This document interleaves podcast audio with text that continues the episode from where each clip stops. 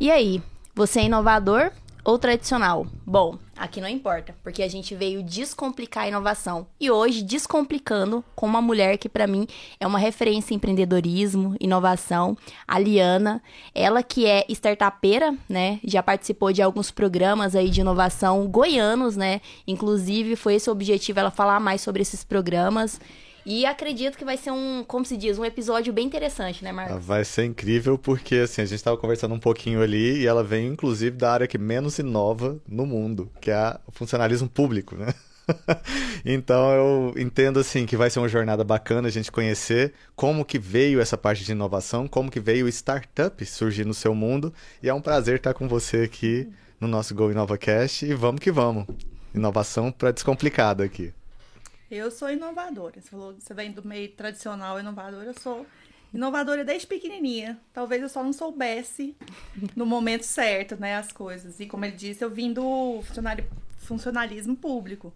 Fui por 13 anos funcionária pública, mas nunca parei, né? Eu fiz arquitetura, estava sempre tentando buscar outras coisas. Quando eu vi que o ambiente não ia proporcionar um, um, o crescimento que eu queria, né? E eu sou inquieto. Acho que todo mundo que é inovador, que é criativo, é inquieto, está sempre buscando, né? É, novas formas de fazer, novas formas de pensar, de olhar o mundo. Liana, e assim, é muito legal assim é, você falar sobre isso, que é a inovação vem com você desde pequena. É que nós temos aqui uma tendência que a gente ainda não chegou assim uma, uma resposta nem precisa chegar, na verdade, se a inovação ela está mais voltada para jovem ou se ela está voltada em qualquer idade ou qualquer fase da vida. Mas assim, de onde que você veio? Você nasceu aqui em Goiânia mesmo? Você tem família, é, irmãs, irmãos? Como é que é a sua vida assim? Ela sou de como? Goiânia, sou de Goiânia, uhum. tenho uma família Sou a do meio, acho que aí tá uhum. outra vantagem. Filho tá do meio é sempre, ali, né? é sempre o mais inquieto ali, sempre o mais tupetudo, né? Eu sempre fui tupetuda, né, mãe? e eu, eu acho que eu sou assim, desde criança mesmo, assim, nas inventividades, das brincadeiras, das soluções, ia muito pra fazenda do meu avô. E aí os primos prendiam no, no quarto, eu inventei um dispositivo para destrancar a galera que tava dentro. Então, isso vem desde pequena. E empreendedora também, porque eu, eu, sempre gostei de ter meu próprio dinheiro, né? Uhum. Fiz lá assim para vender na rua, quando eu tinha uns seis anos de idade. Nossa. Aí depois bombom, aí depois colarzinho. E aí sempre fui. Tive uma loja de CD e DVD também, é, paralela, quando eu era funcionária pública também sempre, sempre nessa. Eu sou arquiteta, depende de quem sou eu, né? Sou uhum. arquiteta, sou mãe, sou esposa também. É... E tô em busca sempre de, de melhorar, sempre de ser também. É... Acho que é importante a gente pensar que a gente tem que ser luz na vida dos, dos outros, né? Então eu acho que eu tô bem nessa fase, assim, de é, retribuir tudo que eu conquistei, tudo que eu é, recebi na vida, né? Acho que eu tô numa posição, assim que eu preciso usar o privilégio que me foi dado para ajudar outras pessoas também. E eu acredito muito no empreendedorismo, na inovação, e ultimamente tem sido assim que eu tenho conseguido iluminar, né, caminhos de outras pessoas. Inclusive iluminando a minha vida também, né? Nossa, que lindo. Olha que incrível. e agora, é, falando sobre startups, em que momento da, da sua carreira que você decidiu entrar, se aventurar nesse, nesse ecossistema? Ah, isso foi muito legal, porque foi no Startup Weekend. Eu era funcionária pública por 13 anos, e aí em 2019 eu fui exonerada. E aí dá uhum. aquele baque, né? Nossa, e agora? 13 anos recebendo dinheirinho ali maravilhoso, bonitinho. 13 né? anos é muito tempo, né? É muito assim, pra dentro de uma carreira pública, praticamente. É, né? e você fica pegado até a sua cadeira, seu copinho ali, né? Então foi um, um baque bom. E aí eu fiquei três meses assim, é, desnorteada. E agora? Como é que eu vou pagar minhas contas? O que eu vou fazer? Pra onde que eu vou? Eu já era professora é, na faculdade, dava aula no design de interiores. O ambiente público me sugava, assim, energia. Então já estava tentando me afastar. Já havia um tempo. E aí dei aula, mas aí também a faculdade não fechou turma. Então foi bem uhum. aquele chacoalhão uhum. que o universo dá na sua vida ali, que é pra, ó, né? E que é pra você ficar, não, minha filha, vamos, vamos mudar. E aí eu recebi um e-mail da CIEG. Eu sempre eu faço projetos comerciais, então eu sempre me intero do, do mundo comercial, né? Uhum. recebi esse e-mail, eu, eu arrepiei. Falei, gente, que, que, que é isso? Que coisa maravilhosa que é essa que vai acontecer? Que eu nem sabia que existia. Aí eu li que o Startup Weekend era um, um lugar que as pessoas apresentavam suas ideias uhum. em um minuto, discutiam, elaboravam. Eu falei, gente, olha aqui, eu tinha um caderninho, um Moleskine de anotação uhum. de pensamentos cheio de ideia. Eu falei, isso aqui sou eu. Esse ambiente é pra mim. Olha que legal. Né? Arrepiei toda mesmo, assim, foi, foi muito massa. E aí participei, me joguei, não conheci ninguém, era um auditório, devia ter umas 100 pessoas. Foi lá, acho que foi lá na CIEG. Foi na CIEG ali, na 85 é, ali, né? Ali. Foi. Uhum. E tímida como eu sou, né? Apresentei meu pitchzinho lá, mal sabia que era pitch, né? Em um minuto, e a ideia foi escolhida. Final de semana todo trabalhando a ideia, e aí a, a, minha turma ficou em terceiro lugar, com um projeto que chamava Decorize, na uhum. minha área de arquitetura. Na verdade, o Decorize era de decoração. Então foi ali que eu me achei. Falei assim, é esse ambiente aqui que eu quero estar. Olha tanto que é bom você conversar com gente, né, que tem ideias, você discute ideias e inovação. você tá sempre incomodado com alguma coisa e não reclama. Você propõe soluções. Eu acho isso o máximo. Bom, falando do, do Startup Weekend, né? Aproveitando aí para as pessoas que não conhecem, é... bom, o Startup Weekend é um evento que tem duração de três dias, aonde ele é voltado para as pessoas que queiram realmente entrar nesse mundo de inovação, mas não, não tem conhecimento, não sabe por onde é, começar, ou é, que tem alguma ideia, seja ela totalmente tecnológica ou não. Então, durante três dias, é, passa por um processo imersivo, onde no primeiro dia você apresenta a sua ideia ou você integra o grupo, né, de alguma pessoa que já tem, já possui uma ideia. É, no, no, segundo dia, você aprende como validar aquela ideia, como fazer pesquisa. Você aprende a criar o primeiro MVP, que é o mínimo produto viável, né? Que é, seria simplificar a sua ideia para transformar num produto é, a curto prazo para levar para o mercado. E aí você, nesse processo, você tem que validar, validando a solução, validando a sua ideia. Aí você apresenta um pitch e aí no final você consegue ganhar mentorias, é, participar de ações, por exemplo, do Sebrae, no último Startup Weekend, a gente teve é, como é, premiação uma aceleração do Sebrae, incubação também. Então é muito interessante para quem é, não tá nesse meio, quer entrar, para quem é desinquieto também, às vezes nem é. sabe se quer entrar, mas é desinquieto, entra também, procura, é, vai ter agora o de indústria, né? Agora em agosto vai ter o de indústria, então entrem também. Então, só para atualizar aí. Iliana, então assim, você foi, levou esse projeto, esse projeto que você levou lá no Startup Weekend de 2019, ele tem a ver com esse atual que você está é, aí liderando? Legal. Não, aí tá aí mais um terminho aí, né? o tal do pivotar. Eu entrei no. Uhum. Eu saí de lá, né? Com. Enfim, só eu quis continuar com a ideia. Era uma ideia de um, é, uma plataforma de mood board para você, que a gente para apresentar projeto, a gente precisa pegar as referências é, de imagens da, dos objetos, dos móveis que a gente está especificando, né? Uhum. E aí essa era uma plataforma que coletava é, essas imagens em sites de fabricantes e você montava facilzinho ali um mood board, que é um painel semântico da, apresentando sua ideia. E aí, é, porque hoje a gente faz isso ou no PowerPoint ou no Photoshop, ai, é assim, é, demora um tempinho. E a ideia é já pegar, era já pegar isso e, e vender junto. Só Simultâneo aí, ali na hora. Isso, só que aí só eu da minha equipe quis tocar, né? E aí, inquieta como sou, né? Falei assim, e agora? Pra onde que eu vou, gente? Eu quero desenvolver esse negócio. E aí eu descobri o Founder Institute. Foi logo depois também, acho que foi março e junho, alguma coisa assim, começou é o Founder Institute. Foi a primeira turma aqui na época ou não? Foi, foi a primeira uhum. turma. O Founder Institute, ele é baseado no Vale do Silício. Então, o treinamento é uma pré-aceleradora. Bem na, na, fase que eu estava mesmo. Só estava com a ideia para lapidar mais ainda essa ideia. E aí, também, de novo, falei assim, é, é para mim. E era tudo em inglês. Eu falei, nossa, esse trem é chique demais. esse negócio. Eu tô eu no Vale do Silício, só que aqui no Cerradão. e aí li tudo, me inscrevi. E aí é seleção, né? Uhum. Então eu, eu, lembro que eram umas é, 120 ideias. Aí foi afunilando, que você faz uma entrevista, faz uma, é, tudo online. E aí entraram 24 startups, 24 pessoas com ideias de negócio no Founder Institute, e é um processo de três meses de imersão. E como, né, uhum. né, gente, eu tava sem fazer nada, né? Sim, você Aí, tava inteira naquilo, né? Inteira naquilo. Me joguei, como eu me jogo em tudo quando é projeto que eu começo, uhum. me joguei de cabeça, de pesquisa, de validação, um processo riquíssimo, com muito conteúdo que vem de lá mesmo. Então, o programa ele é todo o, o, o material que eles nos dão é tudo em inglês. E aí você pode responder em português e tem os mentores, né? Foram maravilhosos, né? Acho que a gente tem que.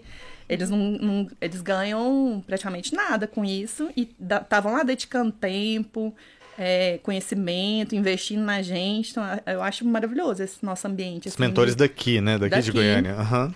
Quem organizou foi o Rafael Pinto, o Marquinhos e o, o Cláudio da Supera. Uhum, sim, o Cláudio que esteve E aqui aí com a gente. eles, Ele é, e aí eles chamam todo mundo, né? Então tava todas as startups hoje que, que receberam investimentos foram meus men- mentores, só gente de peso mesmo assim. Então, conteúdo riquíssimo. E aí lá dentro do Founder, eu pivotei a Decoriz duas vezes. Aí fui pra. Você tem um feedback brutalmente sincero lá. Eles falam que não pode ter. Você, ah, Aliança, sua ideia é bonitinha. não, mas. Não, é assim, ó. Isso aí não dá certo, não, minha filha. Você repensa Mas aí. empreendedorismo é um pouco isso também, né, Liana? Assim, o mercado, É. ele não tem, assim, um meio termo pra você, né? Tem que Gosto- levar pra um lado, não tem jeito, não. É, É, na assim verdade, que a gente é, cresce. é assim que acontece, ponto final. E se você quiser, vamos pra essa forma e tal. É, e no Startup Weekend a gente ainda tem essa maleabilidade aí, né? De ser bonzinho com, a- com as pessoas, né? Com as ideias das pessoas. Ou não, né? Acho que.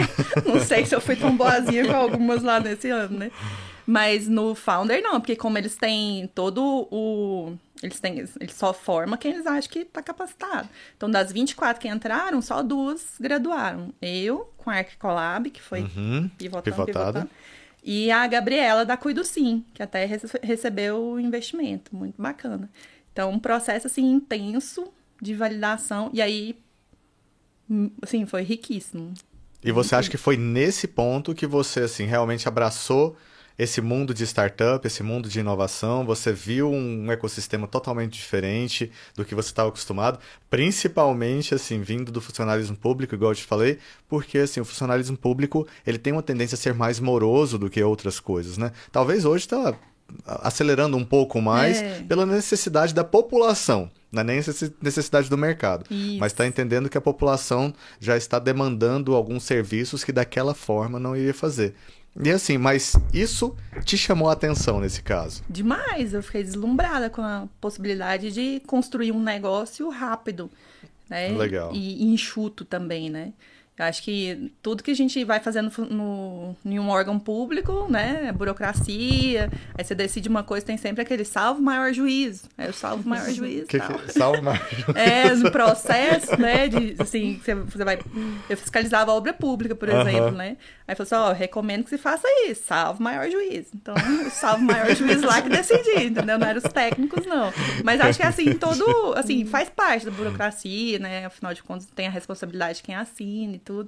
Mas eu achei o máximo. Eu tentei implementar algumas, alguns procedimentos, inclusive é, no- no- na nova sede do, do- local onde eu trabalhava, é, de green building, mas tudo parava. Então, aquilo ali é que é o ambiente que não te estimula mesmo a criar, né? E eu sou uma pessoa de criação, né? Você sou- é formada em arquitetura, né? Assim, arquiteta. arquiteta é- já está no mundo das ideias e trazer ela à tona, a É. gente sabe o quanto é. E aí, quando você se vê nesse ambiente, assim, que as pessoas querem te ajudar, que querem construir com você um ecossistema, né? um, um lugar melhor para se empreender, que eu acho que é o que a gente, nos nossos grupos que a gente participa, a gente tenta fazer, né? Quando você se vê inserido nesse ambiente, você não quer sair mais, não. Eu fiquei deslumbrada mesmo. Achei o máximo, acho o máximo estar tá, em contato com tanta gente inovadora e criativa que pensa diferente, né? Que é soluções diferentes. Que eu acho que inovar é isso, né? Você sempre tem um olhar diferente para as coisas. Eu fico pensando assim, porque realmente é, a gente fala isso do funcionalismo público, mas tem algumas empresas que também têm uma visão bem engessada das coisas e assim é difícil também inovar lá dentro, né? Você acha que assim ambientes dessa forma, vamos colocar assim, vamos fazer uma, uma dinâmica aqui, como que você inovaria dentro de um ambiente desse eh, que é difícil? Você acha que é possível mesmo assim? Pra gente, antes da gente entrar, claro, na, mais nesse startup e nesse ambiente que a gente já sabe que é bom, né? mas Não, vamos, eu, vamos eu fazer a acho que é transição. possível sim, mas são pequenos passos. Eu faço projetos comerciais e fiz por 10 anos o projeto de uma loja de calçado infantil. Uhum. eu acho que eu consegui inovar na apresentação da, da loja, do que ela era antes para o que ela é hoje. Mas é, empresas tradicionais, elas são tradicionais, conservadoras, São né? pequenos então, passos, Isso, né? aí para você mostrar, você tem que mostrar, né, com números, possibilidades, quem já tá fazendo, olha, você tá ficando para trás. Eu acho que são pequenos passinhos mesmo. E, e aí, eu acho que tem que ter, não sei, eu sempre sou muito preocupada no jeito que eu é, falo, né? Você tem que ter a lábia, né? Tem que ter Tem um de, jeito. não é? de agregar as jeito. pessoas no- nas suas Perfeito. ideias, pra tudo, né? Pra startup, por exemplo. Como você vai montar uma equipe se eu não for, né? Se eu não acreditar demais naquilo, transparecer isso e, e chamar a pessoa pra trabalhar com você. Eu acho que nesse, nessa minha experiência com uma marca tradicional, foi bem isso, assim. Eu acho que eles me viam como, não, Liana é descolada, Liana viaja, a Liana é arquiteta e tal. E aí eles foram aceitando aos poucos. E foi muito, assim, com busca de referência, com mostrar o concorrente. Então, é, eu acredito que sejam pequenos passos é, e muita demonstração também de que tá funcionando De em outros lugares. possibilidades, assim, É, né? Talvez. É, e agora eh, você falou sobre um assunto bem interessante, sobre pivotar ideias, né? Porque eu acredito que o maior medo do empreendedor que está aí na fase de ideação é descobrir que não existe aderência no mercado para a ideia e ter que pivotar. Como que foi isso para você? Foi fácil aceitar? Foi difícil? Como que foi essa jornada? Ah, eu sou super é, coachable, né? Como eles chamam, né? Eu- eu- se eu escuto uma crítica, eu vou pensar, falo assim, ué, será que essa pessoa tem. Uma pessoa que tem um embasamento desse, tá me falando que acredita que esse não é o caminho, que poderia ser diferente. E aí eu vou lá, testo. é, fiz muita entrevista com arquiteta aqui em Goiânia. Meus amigos estão me cobrando até hoje. Leone, aquela entrevista, fiquei uma hora lá, você gravou pra apresentar o que, que deu esse negócio.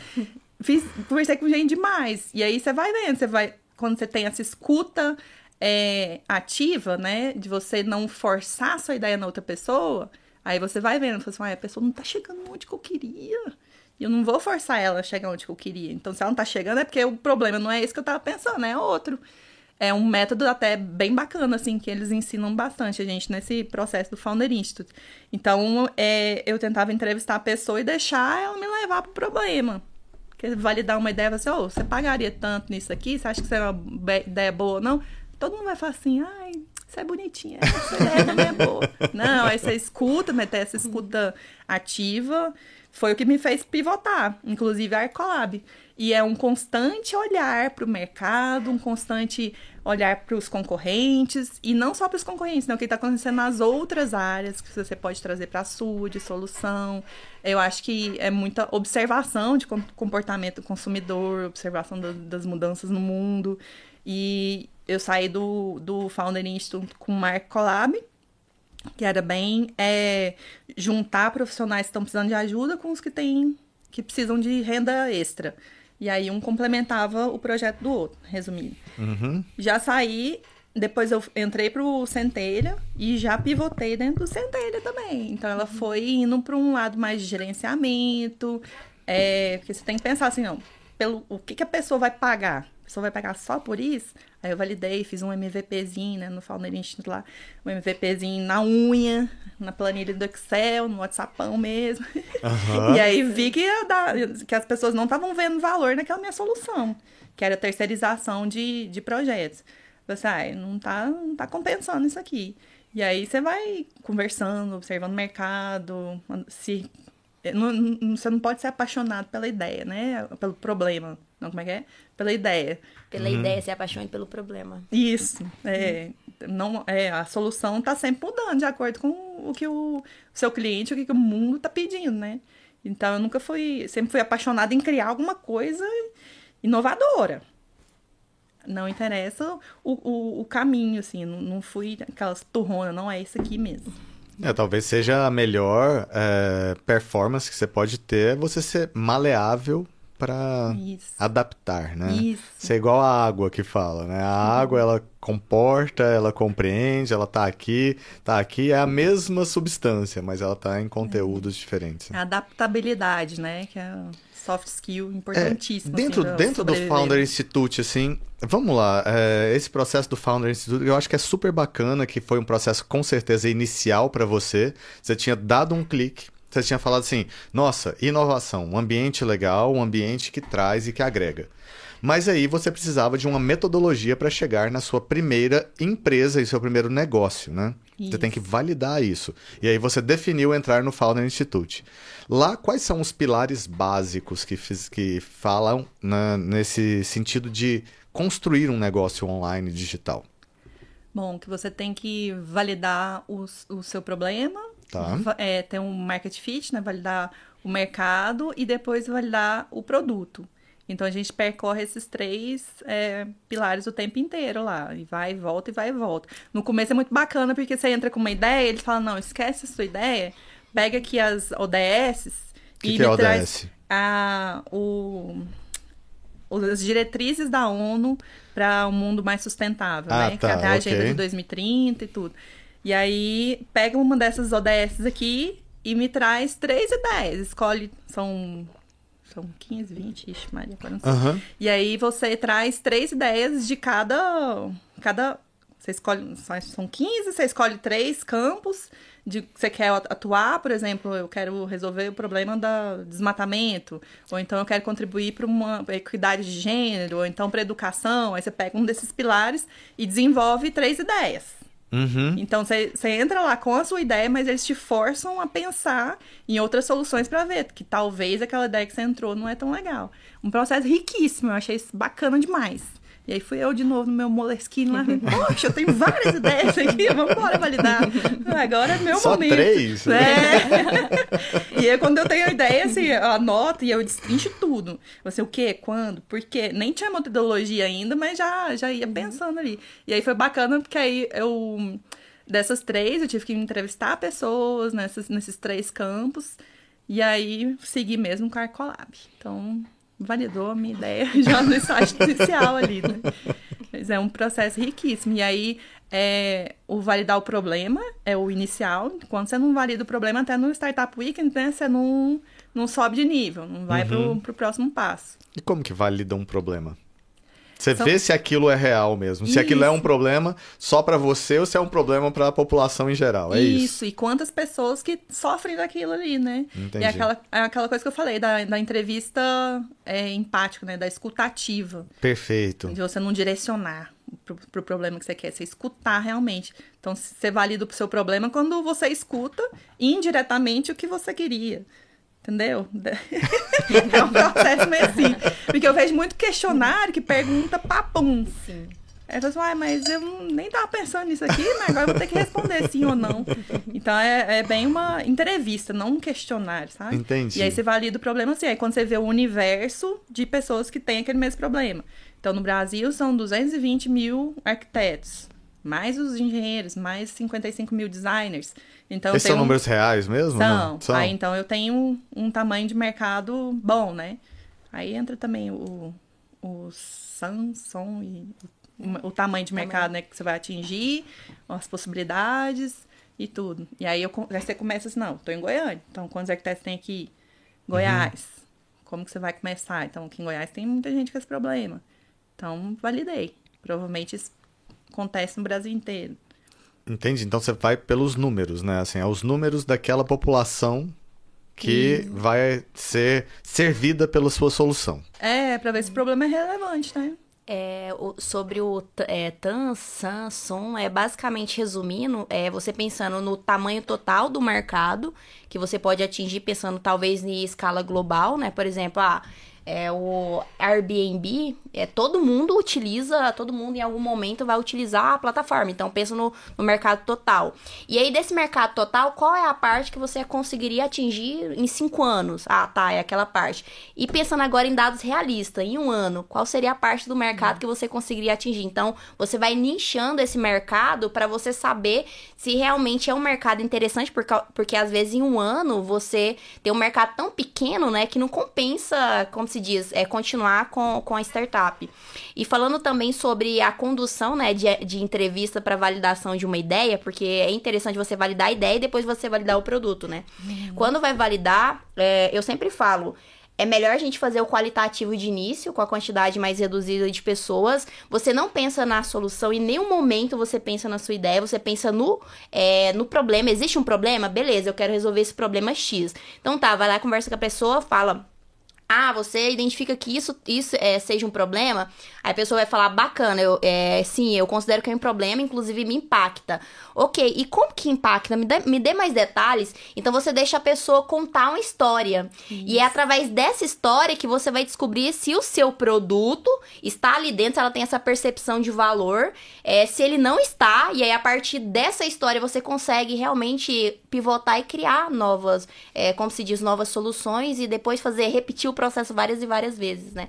E então, sobre, é, como se diz, esse processo de. É, como foi esse processo de aprendizado para você? Foi difícil? Porque você saiu, como se diz, de um mercado que é tecnicamente tradicional, entrou e você já foi sequência, né? Founder, é, Startup Weekend, Founder, e logo em seguida o programa Centeira. Foi difícil para você conciliar Opa, a Liana que tem que se sustentar, a Liana que tem que aprender Legal. e a Liana que tem que levar uma ideia, né? Ai, isso é difícil, né, gente? Acho que essa é a pior parte. Que você queria tanto ficar imerso, assim, né? Quando a gente é intenso, Sim. né? E queria ficar imerso no negócio, mas, né, tem que parar. Opa, mundo real aqui, hoje, presente, boletos para pagar. e aí eu sempre tive os projetos, né, uhum. comerciais que eu faço. Então, aí foi assim, eu vendi meu carro para me sustentar por um ano, é, pra, até para poder abrir empresa, porque você só gradua no Founderinch se você tem um CNPJ, registrar marca e tudo. Então, foi um, um sacrifício financeiro da família, né? Eu, meu marido e minha filha. Então, e conciliar é sempre difícil, mas eu acho que modéstia à parte, nós mulheres, a gente faz bem isso, né? A gente já, já nasceu conciliando várias coisas, né? né? Assim... A maternidade, com o trabalho, Sim. com o casamento, com a vida social, com sua, sua expectativa de futuro. Liana, como que é assim, por exemplo, para a família estar tá junto, assim, eles têm que estar tá 100% envolvido, a mente de um inovador dentro de uma casa, como que é isso, assim, a aceitação dessa... Assusta, né? eu acho que assusta demais. É, ainda mais que a gente, assim, a empolgação, né? Quando você empolga com um tema, parece que você fica aquele monotemático. Conversa de mais nada em casa, né? O maridão tá lá falando do assunto dele e você tá assim, né? Pensando assim, pô. e é, e eu sou mais ou menos assim. E ele percebia muito. E aí teve as fases, né? De, de nossa, massa demais, vai, apoio. E a fase de assim, puxa chega desse trem. Fora. É, sai fora disso. Tá dando dinheiro, vamos pagar as contas. Mas acho que é, aos poucos a gente foi encaixando nosso jeitinho, assim, de, de, de lidar com, né, uma, uma renda menor mas aí na, no ano passado eu consegui restabelecer minha, minha renda e tudo. E aí a parte financeira tranquilizou. E, consequentemente, também o, o, tudo vai melhorando, né? A gente vai ficando mais calmo, menos nervoso, porque eu tava muito ansioso de querer né? É, receber... quer virar aquilo, né? Assim, virar um negócio, assim, falar assim, Isso. assim, puxa, apareceu alguma coisa aqui, tô vendo resultados, né? Não, e aí, então, agora eu vou falar uma coisa que a ah. gente se ilude muito no mundo das startups. Ah que é essa, essa questão de, de fazer rápido e girar rápido, talvez para a realidade brasileira não encaixe tanto mais, talvez no começo, sabe?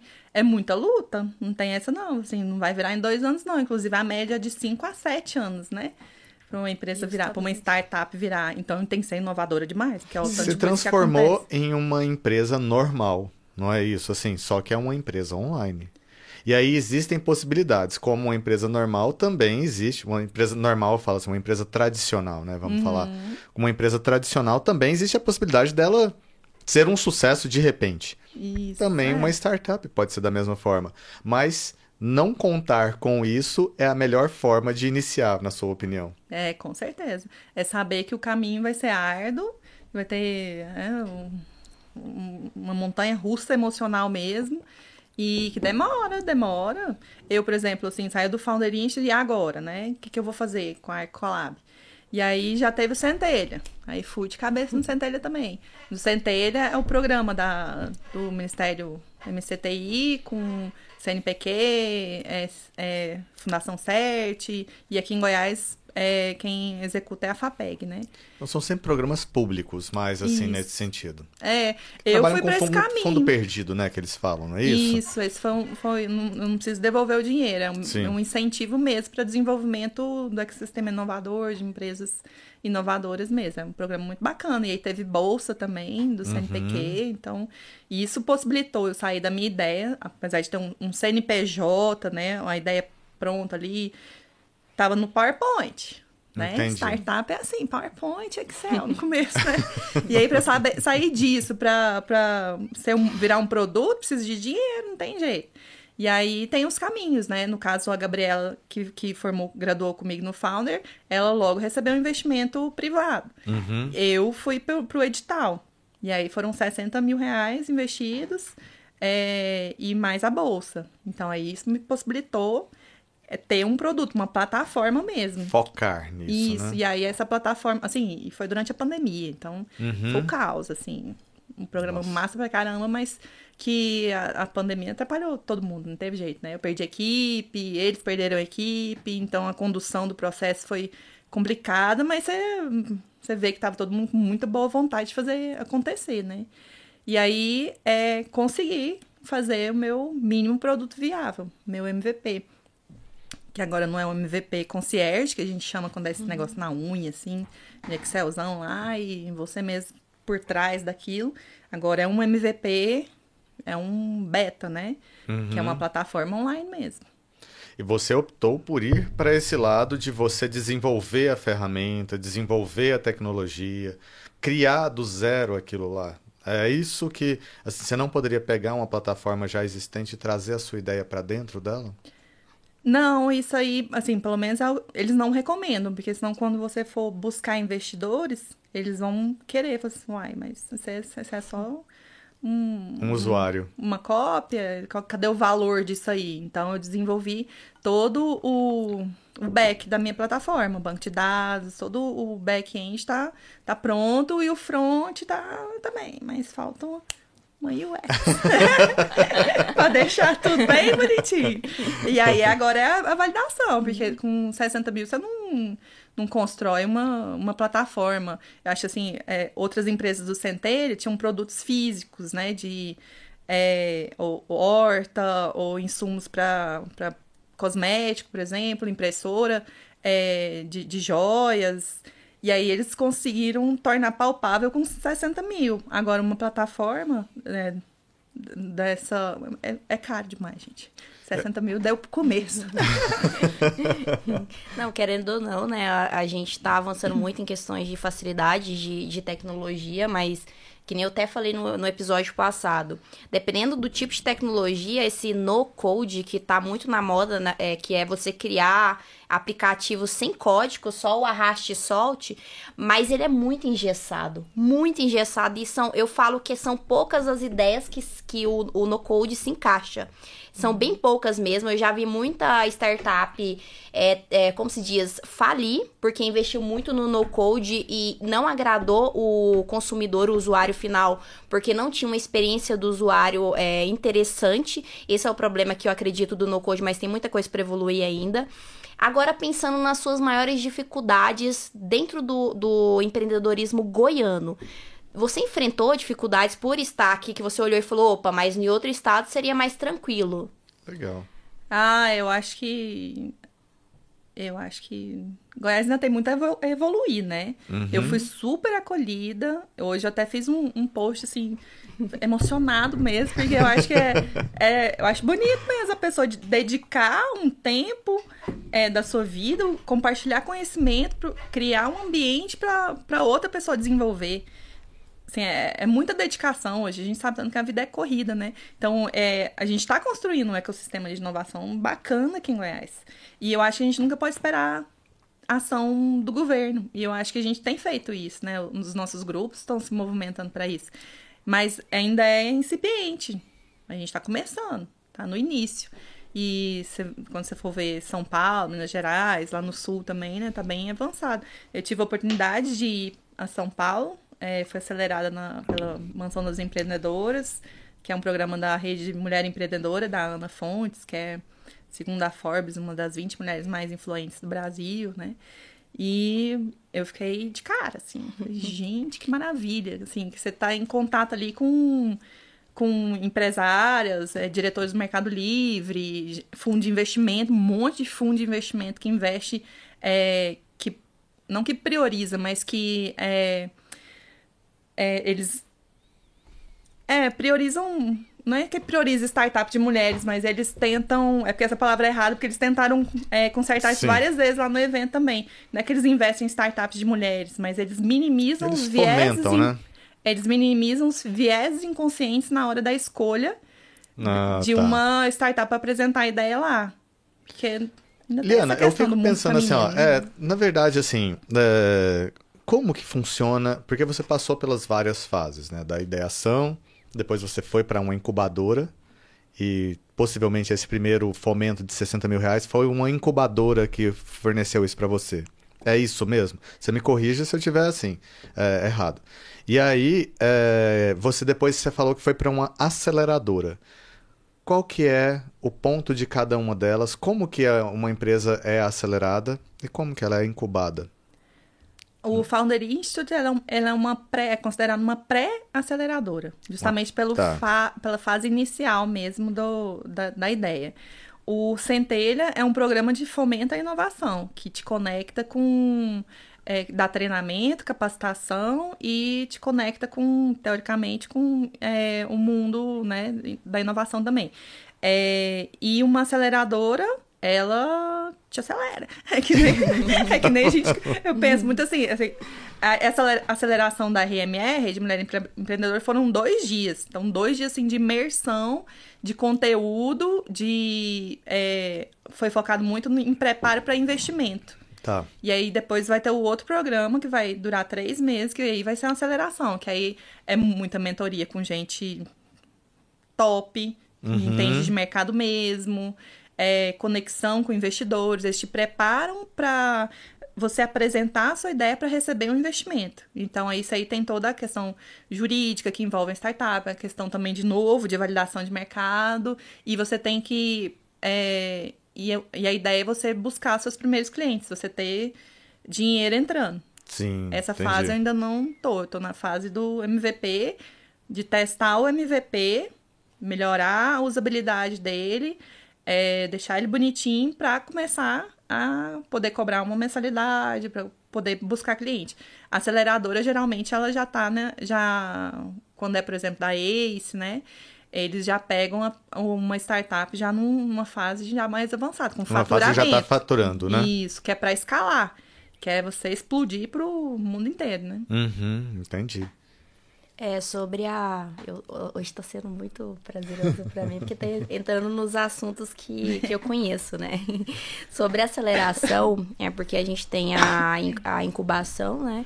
É, que é quando tá com uma ideia ainda, como se diz, precisa de conhecimento, precisa de mentores pra saber como tirar aquela ideia do papel. Quando entra na parte de aceleração, é quando já tá com o produto é, principal, né, a V1 pronta, já pode ser vendida, já está vendendo, já validou que existe público para isso. Aí entra na aceleração só para, como se diz, escalar aquelas vendas para você começar a pensar num ponto de equilíbrio. Então a aceleração ela, ela vem para isso, para ajudar a startup a atingir um ponto de equilíbrio, né, aumentar a quantidade de vendas, porque o que importa para uma startup, até para receber eh, investidores anjos é essa é, como se diz, é mostrar que realmente existe é, clientes para isso e para provar isso é, é realmente com a venda final, emitir nota fiscal, né?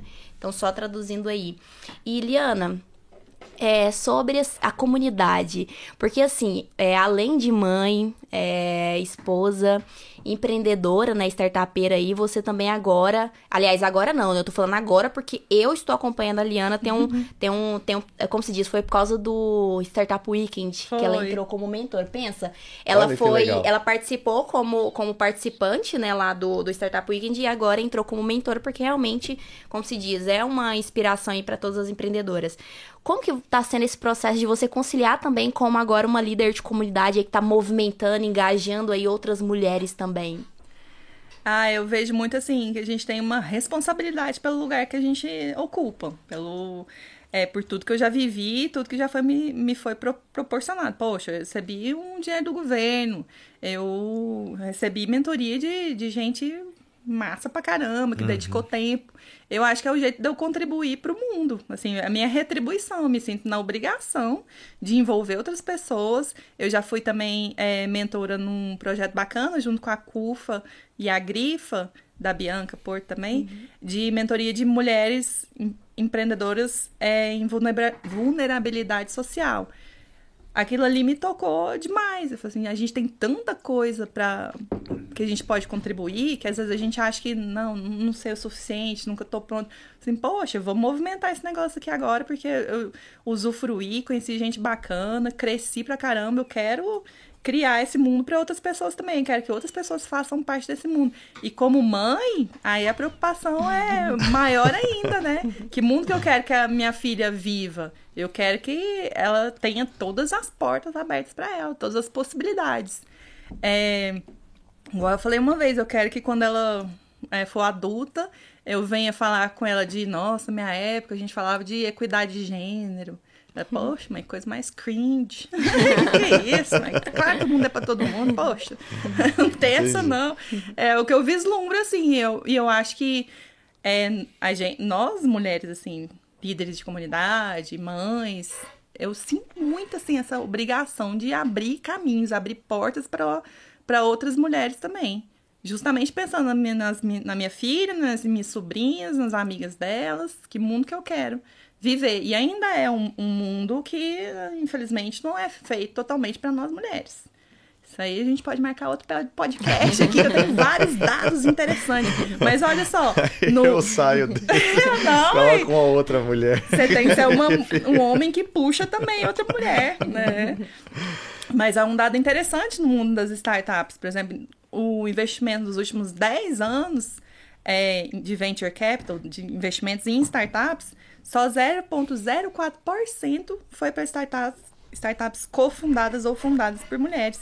É muito pouco. E aí era o que eu tava falando. E o interesse é igual, você vê, Eliana? Ou não necessariamente? Porque assim, às vezes se a gente pegar o percentual, realmente é muito pouco. Mas será que ele é proporcional ao interesse das pessoas? Porque se a gente for pensar também, existem muitos homens que entraram em startups Antes. e que não foram investidos investidos, né? É. Nesse Mas sentido. aí é a questão do mundo que a gente está construindo para as nossas filhas, assim, as meninas tá. não são tão estimuladas aí para essas tá. Bom. E eu acho que o, o bacana dessas é, iniciativas como Startup Weekend Woman, e o nosso grupo, Mulheres Go, e outros grupos de mulheres aí é esse. É mostrar, ô, oh, mulherada, vem para esse lado aqui de inovação, que é possível também criar.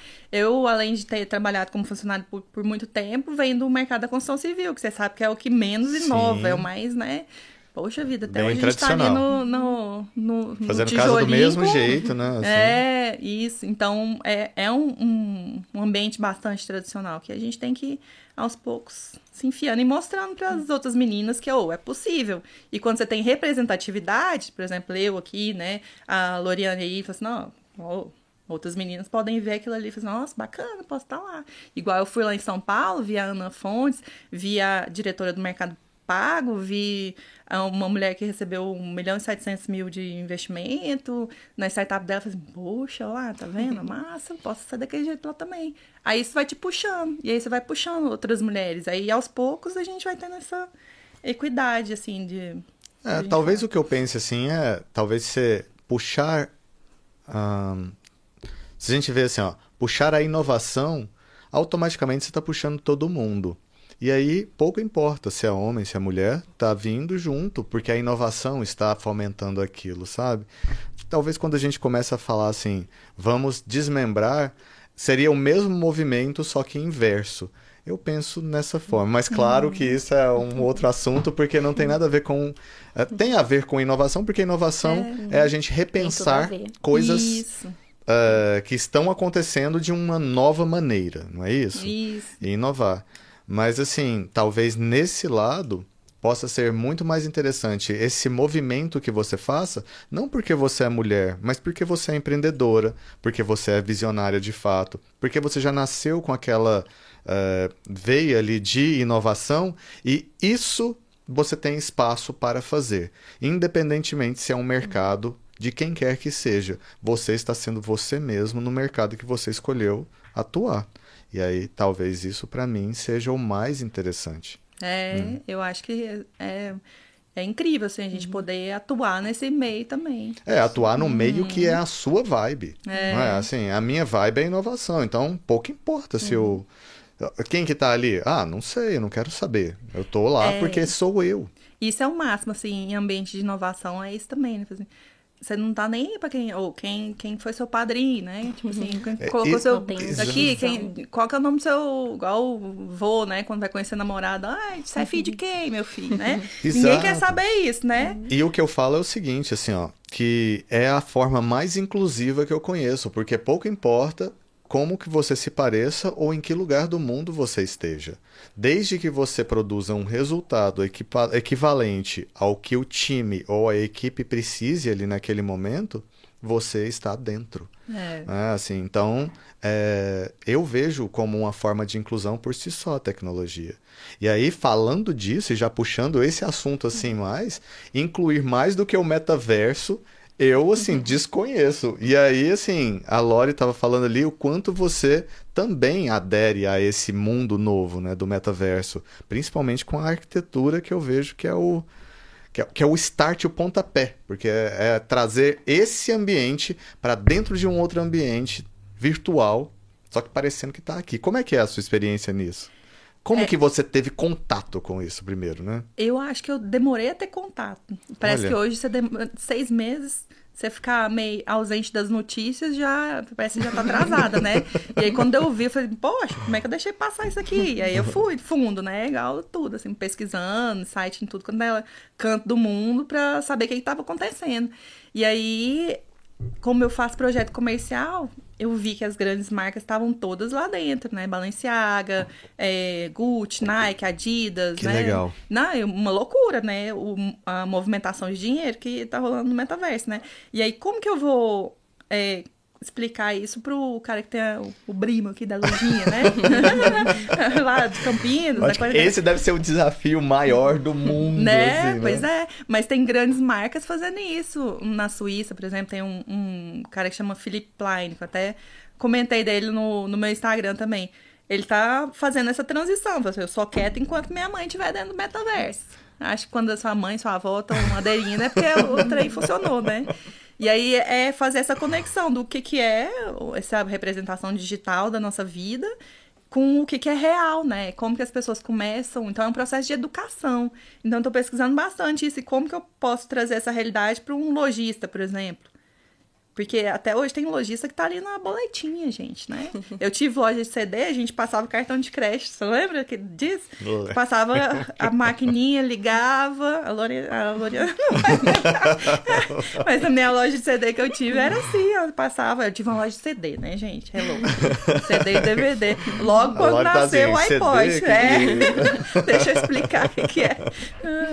E aí você como que você sai desse universo, assim, tradicional também, né? Que tá acostumado a anotar as coisas, para de repente você comprar um NFT, criptomoedas, que loucura que é essa? Mas é uma coisa que a gente tem que estar tá atento. Nosso olhar tem que estar tá atento para isso, porque essas marcas, elas apontam para o futuro.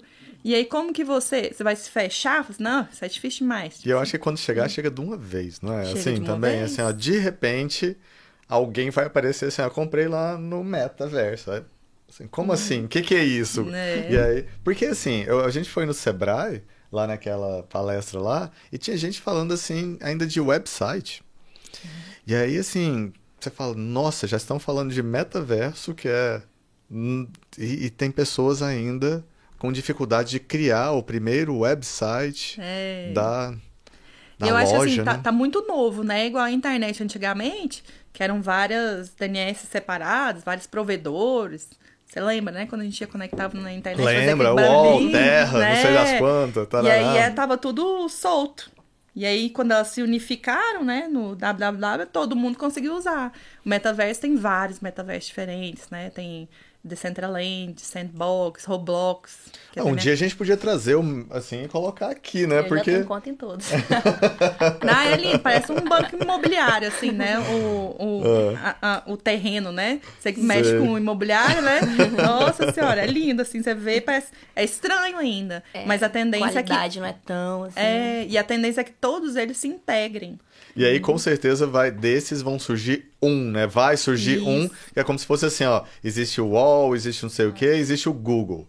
Desses, o UOL ficou pra trás, o Yahoo, não sei o E, que. Na verdade, esse não é o objetivo futuro. Aliás, não é pra onde.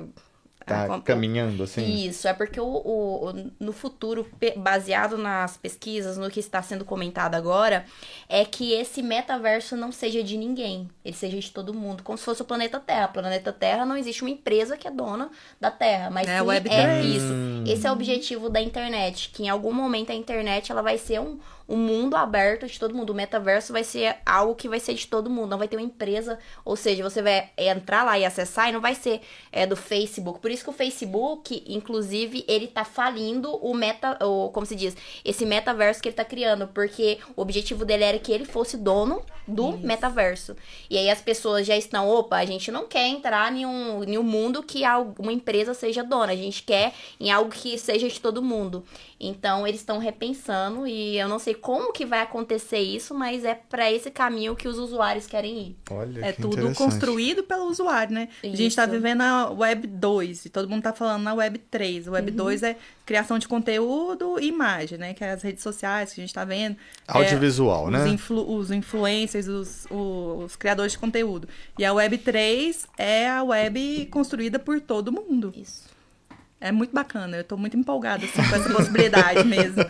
Não, e o que eu achei mais interessante, inclusive foi o motivo do convite dela, foi porque ela tá, na verdade, ela tá descomplicando o metaverso também. Eu tô acompanhando o conteúdo dela, tá bem Olha ativa. que legal. E aí ela tá conversando de uma forma, é que inclusive parabéns, Liana, de uma forma que as pessoas estão entendendo. É, eu li lá, achei super descomplicado a forma que você tá explicando. E eu olhei e falei, caraca, tem Ah, tudo a que ver bom. com o podcast. É, e eu tô tentando trazer esse universo, assim, palpável pro lojista, né? Como que eu posso criar? Por exemplo, é, a Lacta criou um, um metaverso. Na verdade, é só uma experiência de imersão.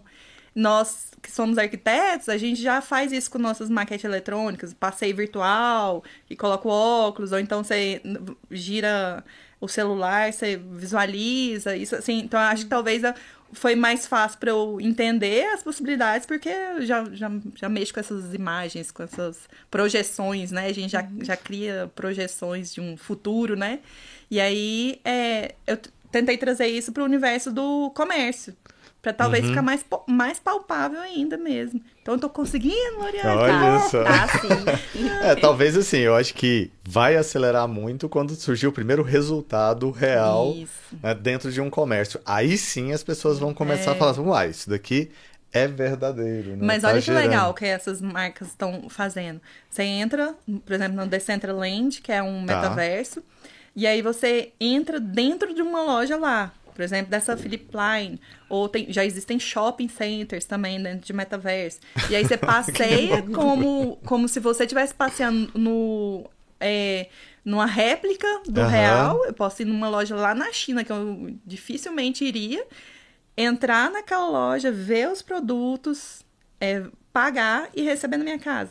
Ter o NFT, que é um né, é, ativo não fungível, Uhum. até né, meu avatarzinho daquela bolsa, daquele sapato ali, dentro para eu usar com o meu avatarzinho ali no Decentraland, mas também receber aquilo ali em casa e fazer parte de uma comunidade VIP. Por exemplo, a Adidas fez isso, né, com tênis. Hum. Quem comprava é, o tênis da Adidas com aquele é, board ape lá, o macaco entediado, é, você comprava o NFT, recebia o tênis em casa e o tênis vem com um- uma espécie de chip que qualquer Adidas que você entra no mundo, você vai ser reconhecido como cliente VIP. Caraca. Olha, que massa. só. Exclusividade. eu acho o máximo isso, porque a gente fala de, de experiência do cliente dentro da loja, em criar experiência. Aí todo mundo vai e um espaço instagramável, é o mínimo que você precisa fazer. O ambiente todo tem que ser fotografável, postável, instagramável, né? E aí você sai disso para uma experiência dessa, de eu comprar um negócio na China, ser VIP, fazer parte de uma comunidade, usar com o meu avatar, uhum. jogar e ainda receber o produto físico. Acho o um máximo isso, assim, essas possibilidades que o metaverso vai trazer. Talvez ainda estão longe demais para o pequeno comerciante, para as marcas locais. Mas que é um futuro que a gente tem que estar tá atento, a gente tem que estar tá de olho, para não ficar para trás. vamos pensar assim mesmo, assim, ó, 2003, internet de escada, e poucas imagens na internet, dificuldade de ver um, um vídeo, dificuldade de fazer um upload e tudo mais.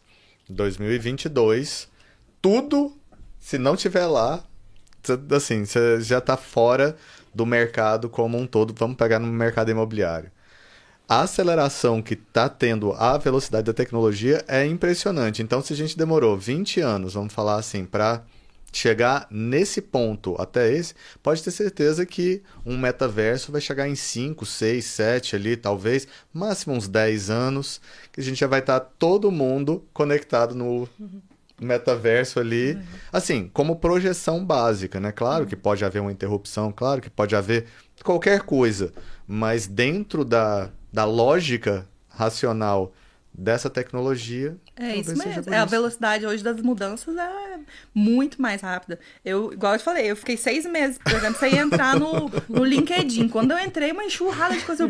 Putz, como é que eu tava vendo isso? E ontem mesmo eu tava lendo, agora eu esqueci a, a sigla. Mas é NFT, Web3, metaverso, e aí tem a sigla do futuro da, das organizações. É uma organização descentralizada que é você não ter uma ação, um CNPJ, você ter o NFT, o direito de voto. Então você divide, é uma é uma governança diferente. Eu já tinha lido isso há muito tempo Olha, atrás. Que interessante. Já existe isso? Já. Eu lembro de um urbanista falando isso, agora também não vou lembrar o nome dele, mas o futuro das cidades, que é a prefeitura ser de todos, todos terem um poder de voto. E é, e é isso aí que o futuro está caminhando, essa Claro que, né? Assim, sim, sim. As coisas demoram a chegar, Brasil e tudo. Mas olha que bacana as possibilidades. Mas assim, com isso. certeza já vai assim chegar em uma cidade, essa cidade já vai começar a dar certo, vai espalhar para outras e aí é quando é. vê aconteceu, né? Assim... O, o, videogame, o mundo dos games, eles estão super na frente, né? Tanto que Sim. o Fortnite, Roblox são metaversos, uhum. né? E aí tem os jogos também que estão sendo criados com isso. A pessoa compra o NFT, o direito de voto, e aí ele é construído como uma comunidade, que a gente estava uhum. falando sobre Web3, né? O futuro uhum. da, da, da internet. Ser construído por todos, todos têm poder de voto e, e de decisão ali. São comunidades. Isso. É por isso que falou, né? Isso. Da comunidade. Community leader, não sei, e, alguma é, coisa assim. Community, é man, manager. Manager. É, manager. isso mesmo. Isso. É porque, assim, é, a gente tá realmente inovando e caminhando em rumo a tecnologias disruptivas, só que se a gente for pensar, eu falo que tudo é um fluxo lógico, que ele se repete. Legal. Se a gente for pensar, é o que está acontecendo é o que as pessoas sempre gostaram de fazer parte de comunidades. Isso vem desde a época lá dos Neandertais. Era o que era formado comunidades e você tem esse, esse essa necessidade de pertencer a algo. Essas marcas grandes, elas estudam muito neurociências e elas perceberam isso. Opa, as pessoas elas vão pro efeito manada, porque, ou seja, é, se eu é, me identifico com aquele grupo, eu quero fazer parte. Quando eu vejo que a maioria está entrando, aderindo àquelas novas ferramentas e tudo mais, é, eu quero ir também tanto o efeito manada quanto o efeito de pertencimento. Eu quero pertencer a algo. Então, as marcas elas trabalham muito isso. E pensando também para o caminho da, é, futuro da inovação, eu acho que é, a, é, vai ser muito mais acelerado agora a qualquer inserção de tecnologia, o processo vai ser muito mais rápido. Se a gente observar, antes da pandemia, a gente não, não tinha nenhuma instituição é, governamental tecnológica. A gente tem Escola do Futuro agora. Se a gente for fazer uma análise Verdade. da Escola do Futuro, ela surgiu o quê? Ela surgiu durante a pandemia. Antes da pandemia não existia nem burburinhos de escola do futuro. E agora já tem, e tipo assim, ela tá em execução. Olha, em menos de. O que? A pandemia durou dois anos, dois Sim. anos e meio por aí. Uhum. Em dois anos e meio surge uma escola do futuro que está ensinando robótica, que está é, vinculando toda uma ação social, por exemplo, você. A questão das pilhas que vocês coletam uhum. lá na, na empresa.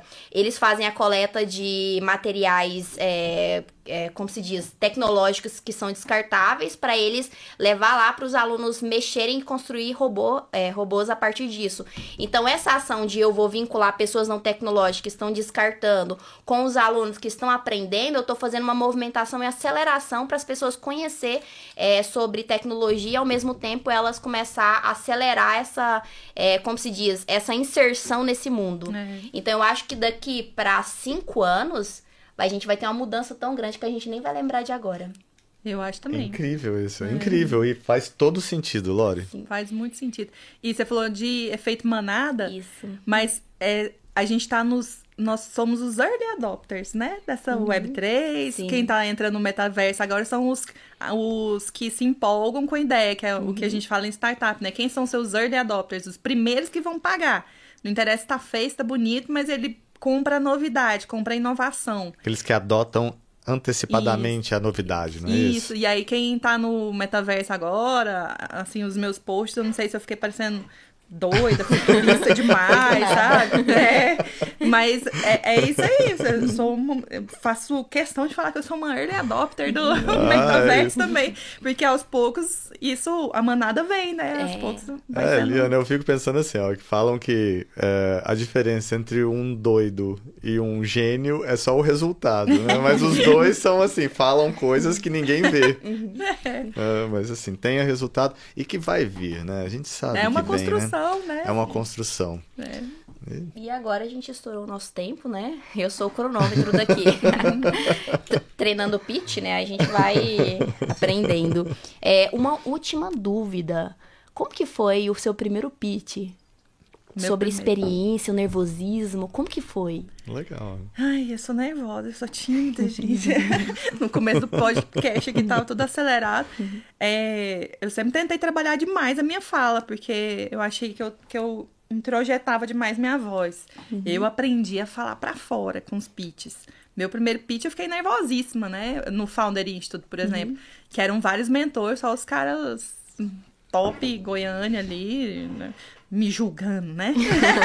me avaliando. Então eu tava lá na frente tímida pra caramba, mas ensaiei. Ensaiei muito. Eu tenho no meu celular uma pasta de, de várias e várias. Porque pra você fazer um pitch de, três minutos, é, você primeiro sai com oito. Aí você vai lapidando, vai lapidando, vai escrevendo. E aí meio que você já vai decorando. E aí eles te incentivam a gravar o seu pitch. Pra você se ver, ver postura, ver linguagem, ver o que que pode cortar pra você ser o mais sucinta possível, né?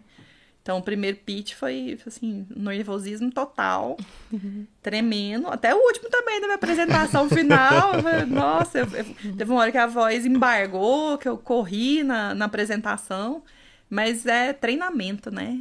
E foram muitos Justamente. pitches. Eu fiquei mais de três meses, toda quinta-feira tinha pitch. Muito Toda quinta-feira, caraca, muito pitch. É, o pitch, é, na verdade, é vendas, né? Você vender o seu produto. Uhum. Então, assim, você, nesse processo inicial das, das startups, aliás, de, de incubação, você, tem, você é moldado para melhorar a sua venda. Porque, querendo ou não, o CEO, ele tem que ser o melhor vendedor da startup no início, né? Tem que ser bom de lábio, igual Tem eu que falei ser bom de lábia. que nem o, o João, ele falou que agora ele tem, né, como se diz, vendedores, marqueteiros melhor que ele. Mas no início da startup, o melhor vendedor tem que ser o CEO. Tanto porque ele tem que convencer a, a equipe inicial, que às vezes entra até sem faturamento, a comprar a ideia, trabalhar de graça para ganhar um- uma partezinha ali no início também. Então ele tem que ser um vendedor excelente. Ah, eu posso contar então um comentário? Com certeza. Porque você falou isso aí, tem tudo a ver. É, como eu tava tímida demais, aí no pitch não era da Decoriz no começo. E aí eu lembro do. é, da Alvo, é, o Ju- é João também.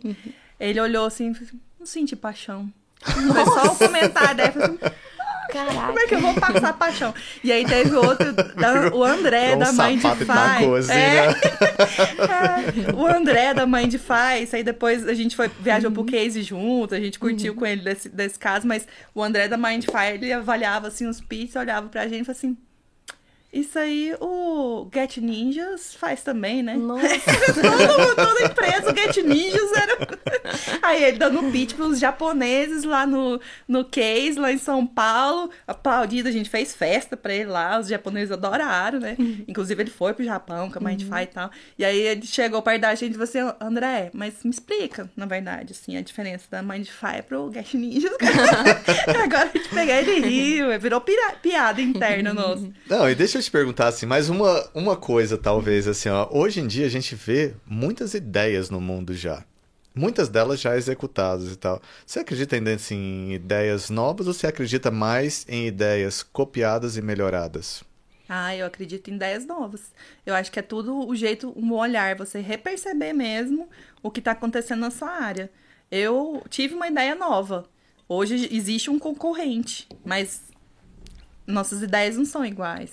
Uhum. Existe também, assim, tem startup que só é, é, tropicaliza uma ideia sabe, e executa muito bem também, não tem problema. Mas acho que tem muita coisa pra gente resolver nesse mundo aí. muita ideia bacana show pra de bola. surgir ainda. Então é incrível. isso. É, foi maravilhoso, uma conversa inspiradora, É, realmente. Tenho certeza que você vai impactar ainda mais mulheres e, como se diz, é, ajudar aí a disruptar esse ecossistema para quando sua filha também, eu tenho uma filha também, elas entrar e passar por uma jornada mais tranquila, né? Não precisar Isso. bater várias vezes a cara na Exato. porta. E é isso, muito obrigada é, por ter aceitado esse convite, foi um prazer. Foi um prazer, gratidão por estar aqui, gratidão por compartilhar. E vamos lá, inovação é isso, descomplicar o simples, né? Assim, ou então fazer o simples de forma diferente, Eu que inovar. agradeço a oportunidade, adorei a conversa. Então, tchau. Um abraço.